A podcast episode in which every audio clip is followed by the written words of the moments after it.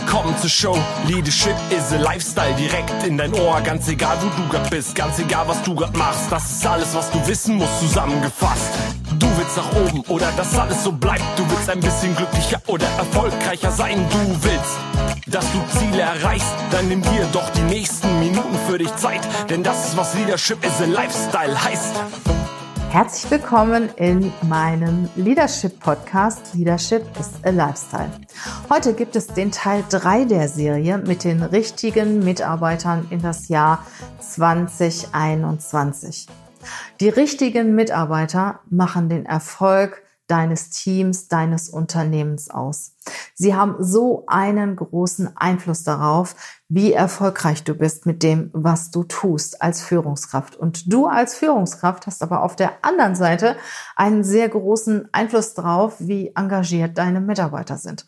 Darüber haben wir in dem Podcast zwei 75 gesprochen. Im Podcast 276 geht es immer, ging es eher darum, ja, wie du herausfindest, welche Mitarbeiter du überhaupt brauchst, wenn du Mitarbeiter einstellst. Wie sollen sie sein? Wie viel Erfahrung sollen sie mitbringen? Fachlich, aber auch persönlich. Weil persönlich ist ja so der wichtigste Bereich. Und äh, wenn sie persönlich passen und motiviert sind, Interesse an deinem Unternehmen, an deinen Produkten haben, dann sind sie auch sehr leistungsfreudig, sehr leistungsbereit. Heute geht es darum, ja, wie finde ich das im Bewerbungsgespräch eigentlich raus? ob der Mitarbeiter in mein Unternehmen passt. Wie finde ich heraus, ob er Interesse hat an meinem Unternehmen, an der Aufgabe? Was ist das überhaupt für ein Typ? Und welche Werte hat der Bewerber oder die Bewerberin. Und da sprechen wir in diesem Podcast drüber. Grundsätzlich ähm, sollte ein Vorstellungsgespräch, ein Bewerbungsgespräch immer auf Augenhöhe stattfinden. Du musst dir vorstellen, je nervöser der Kandidat ist, je angespannter der Kandidat ist, desto überlegter sind die Antworten. Kommt jemand in ein Vorstellungsgespräch und ist recht entspannt, du sitzt vielleicht sogar alleine dem Bewerber oder der Bewerberin gegenüber oder hast noch eine Kollegin oder einen Kollegen dabei. Und das Gespräch beginnt sehr locker, dann äh, ja, gibt es sehr, sehr schnell eine angenehme Gesprächsatmosphäre. Und je angenehmer die Gesprächsatmosphäre für den Bewerber ist, desto mehr kriegst du raus desto mehr wird auch das Unterbewusste aktiv und er erzählt dir oder sie erzählt dir schon mal das ein oder andere, was sie normalerweise in einem sehr starren und sachlichen, ernsten Gespräch, vielleicht auch angespannten Gespräch nicht erzählen würden. Also versuche immer ein Bewerbungsgespräch auf jeden Fall auf Augenhöhe zu machen, was ich auch nicht gut finde, wenn einem Bewerber fünf Leute gegenüber sitzen. Ich meine, okay, manchmal ist es halt so, vor allen Dingen in Führungspositionen, wenn du dich als Führungskraft auch bewirbst, kann es sein, dass dann der ähm, ganze Geschäftsführungsbereich oder Vorstandsbereich oder auch noch von, von der Familie oder was auch immer noch einige Leute dann im letzten Gespräch dabei sind. Ja, ich sag mal, wenn du äh, im Top-Level bist, musst du das abkönnen. Aber normalerweise ist es halt so, wenn du, ich sag mal, einen klassischen Experten oder eine Führungskraft auf, auf äh, niedrigerer Führungsebene suchst, äh, dann solltest du darauf achten, dass das Verhältnis schon ausgewogen ist. Also eins zu drei geht noch, aber das ist dann auch dann wirklich, finde ich, genug. Am besten finde ich maximal zwei Leute, weil vier Augen sehen mehr und vier Ohren hören mehr als zwei. Und ähm, dieses Gespräch sollte aber auch locker stattfinden und ihr solltet euch vorher überlegen, wer welchen Part übernimmt. In der Regel ist es so, dass der eine den fachlichen Part übernimmt, der andere den persönlichen Part und ähm, der eine eher Fragen stellt und der andere sich zurückhält und beobachtet. Also da gibt es verschiedene Möglichkeiten. Aber überlegt euch genau, wer welchen Part übernimmt und seid euch einig, wenn ihr in das Gespräch geht. Fangt im Gespräch keine Diskussionen an. Ich sage mal, ich habe das schon mehrfach erlebt, dass wenn zwei oder drei Leute im Gespräch waren, dass sie dann auf einmal äh, diskutiert haben über Projekte, über Produkte, was auch immer. Und das kommt natürlich auch bei dem Bewerber nicht wirklich gut an. Dann höre ich dann hier oder da, na ja, die sind sich ja, sind sich ja intern schon überhaupt nicht einig. Ähm, wie soll ich denn da in meinem Job agieren, wenn ich gar nicht weiß, wer welche Meinung hat oder an wen ich mich da wenden soll und wenn die intern überhaupt schon, ja, schon, schon viele Diskussionen über gewisse Themen führen weiß ich gar nicht, woran ich mich orientieren soll. Also seid euch einig und überlegt euch vorher, wer welchen Part in einem Vorstellungsgespräch übernimmt.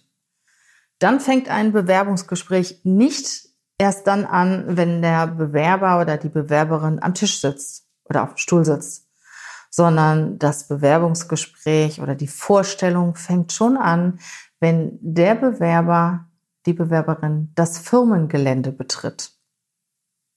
Ich kenne Unternehmen, die wirklich dann auch den Pförtner nachher anrufen, den Damen oder den Herrn an der Zentrale anrufen, ähm, diejenige fragen, die den Bewerber vielleicht abholen, was hast du für einen Eindruck, war der Bewerber freundlich? Und wenn man sich dann schon als Bewerber herablassend, ich sag mal, dem Pförtner gegenüber verhält oder der Person an der Zentrale, dann ist das schon ein Zeichen. Vielleicht hast du auch die Gelegenheit, mal zu schauen, wie der Bewerber überhaupt auf das Firmengelände kommt. Der packt sein Auto, steigt da aus, zieht er sich da erstmal an, also erstmal Krawatte an, Jackett an und raucht dann erstmal gemütlich eine Zigarette. Oder ist er schon fix und fertig und geht, ich sag mal, schnurstracks auf das Gebäude zu und ist dann da. Also es gibt viele Verhaltenskriterien, die du dir anschauen kannst oder die du mitbekommst, wenn der Bewerber sich noch recht unbeobachtet fühlt. Und wichtig ist es auch immer, wie verhält sich der Bewerber, die Bewerberin den Menschen gegenüber, ähm, die aus seiner Sicht mehrere Hierarchiestufen unter ihm oder unter ihr stehen.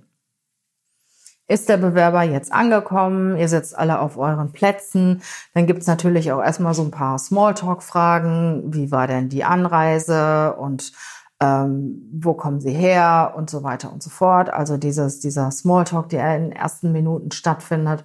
Ja, und dann würde ich auch schon sehr, sehr schnell ähm, kurz auf die Teilnehmer eingehen, also wer sitzt da, ähm, kurz auf das Unternehmen eingehen, aber definitiv nur ganz kurz. Das hat zwei Gründe. Wenn du A schon über das Unternehmen und über die Stelle im Vorfeld erzählst, antwortet der Bewerber natürlich auf deine Fragen entsprechend und hat vielleicht auch schon aus deiner Vorstellung entnommen, wen oder was du eigentlich genau suchst, auch von der Persönlichkeit her.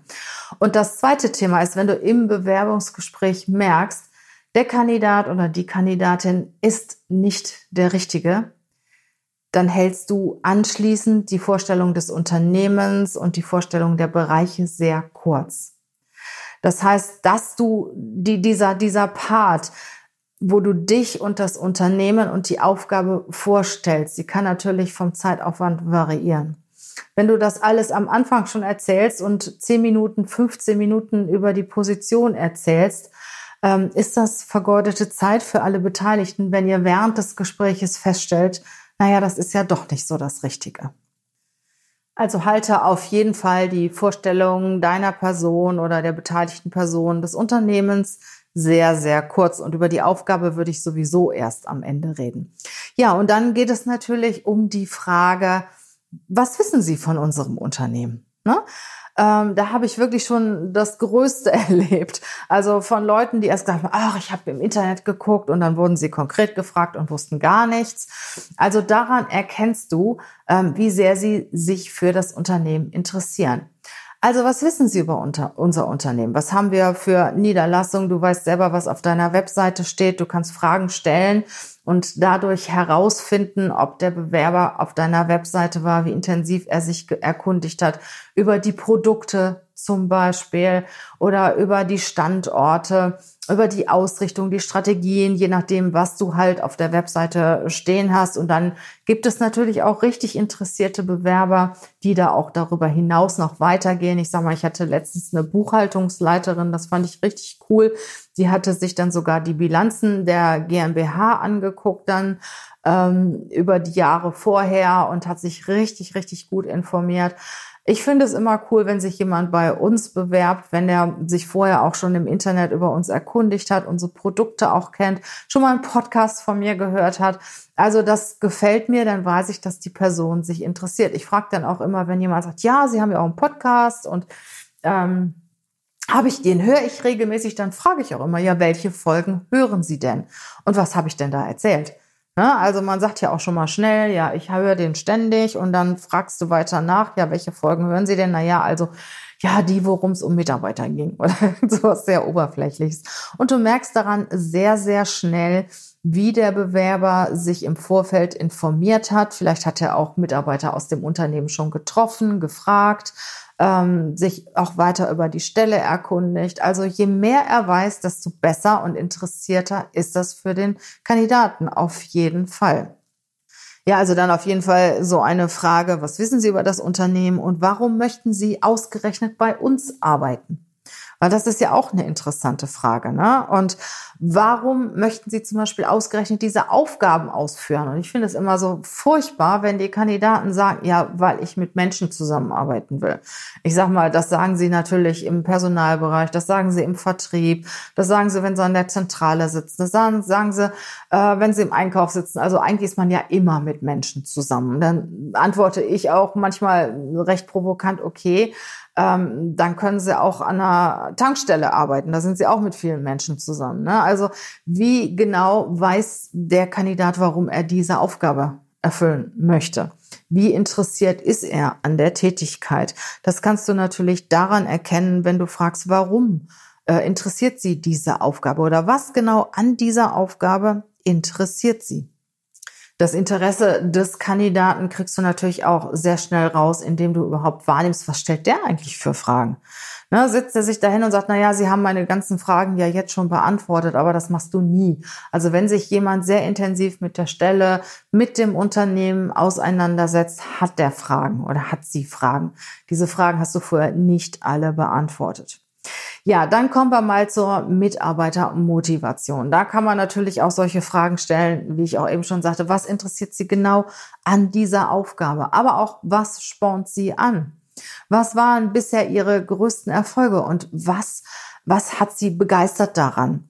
Was muss passieren, damit Sie richtig gute Leistungen bringen im Unternehmen? Und was darf auf keinen Fall passieren? Mit welchen Kollegen möchten Sie gern zusammenarbeiten? Mit welchem Kollegen umgeben Sie sich? Daran erkennst du auch, wie die Person sich selber sieht. Oft möchte diese Person mit ähnlichen Kollegen zusammenarbeiten, wie sie selber tickt. Oder auch die Frage, ja, was wünschen Sie sich für einen Vorgesetzten? Wie darf der Vorgesetzte sein und wie sollte er auf keinen Fall sein? Was ich auch immer sehr gut finde, ist, wenn gefragt wird, äh, jetzt stellen Sie sich mal vor, Sie haben ein Jahr frei, Geld ohne Ende. Was würden Sie in diesem Jahr machen? So, und daran erkennst du auch, es gibt Leute, die sagen, ja, ich möchte mich in diesem Bereich weiterbilden, ich mache eine Weltreise und so weiter. Also daran, an dieser Antwort, die der Kandidat oder die Kandidatin auf diese Frage gibt, erkennst du schon sehr, sehr stark daran, wie diese Person tickt. Ganz wichtig in einem Vorstellungsgespräch ist es herausfinden, welche Werte bringt der Kandidat, die Kandidatin mit? Passen die Werte der Person zu den Unternehmenswerten, zu den Werten der Bereiche, zu dem, was man eigentlich möchte? Das, da kann man natürlich erstmal ganz klassisch fragen, was ist Ihnen eigentlich wichtig? Was brauchen Sie? Oder du kannst auch fragen, was sind deine drei wichtigsten Werte? Was muss auf jeden Fall gegeben sein, damit Sie sich hier wohlfühlen?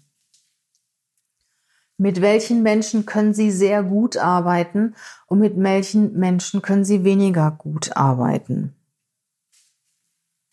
Dann erfährst du auch sehr viel über den Kandidaten, wenn du den Kandidaten fragst, wenn Sie jetzt hier äh, Führungskraft wären, welche Persönlichkeit sollte der Mitarbeiter für die ausgeschriebene Stelle mitbringen? Und dann erfährst du natürlich auch, was dem Kandidat wichtig ist, weil er wird auf jeden Fall diese Persönlichkeit schildern, die seiner Persönlichkeit sehr nahe ist. Ich persönlich frage auch immer so Vergleichsfragen. Ich sage mal ein Beispiel, wo der Kandidat sich für ein Thema entscheiden muss. Zum Beispiel ähm, kleines Einzelhandelsgeschäft oder Kaufhaus. Gebrauchsanweisung, Anleitung lesen oder ausprobieren. Rechnen oder schreiben. Generalist oder Spezialist. 80 Prozent oder 100 Prozent. Also es gibt so einige Fragen, da musst du dann überlegen, was bezieht sich dann auch auf diese Position und was suchst du genau. Perfektionist, ähm, Generalist. Und daran merkst du eigentlich, in welche Richtung der Kandidat äh, äh, tendiert und auf keinen Fall akzeptieren, wenn er sagt, von jedem ein bisschen. Er muss sich auf jeden Fall immer entscheiden. Und das finde ich auch ganz gut, wenn du dir vorher mal so die Aufgaben überlegst, die der Kandidat übernehmen soll und dann auch wirklich solche Entscheidungsfragen stellst und da kommst du sehr, sehr schnell auf den Punkt. Du kannst auch so ein Stück weit so ein Wunschkonzert spielen, indem du zum Beispiel die Aufgaben nimmst, die der Kandidat dann später ausüben soll, vergibst 100 Prozent und sagst dem Kandidat, wenn er so selber sich, sich wünschen könnte, wie so prozentual die Aufgaben verteilt sind, dass er sich wirklich ähm, überlegt, welche Aufgaben er ja seinem, seinem Beliebtheits äh, von seinem Beliebtheitsgrad ausgehend, welch, ausgehend welchen Prozentsatz gibt. Also ich sag mal, er muss zum Beispiel, was weiß ich, A, Kundentelefonate führen, B, Berichte schreiben, C, Statistiken machen. So, und dann äh, soll er sich überlegen, er hat 100 Prozent Zeit zur Verfügung.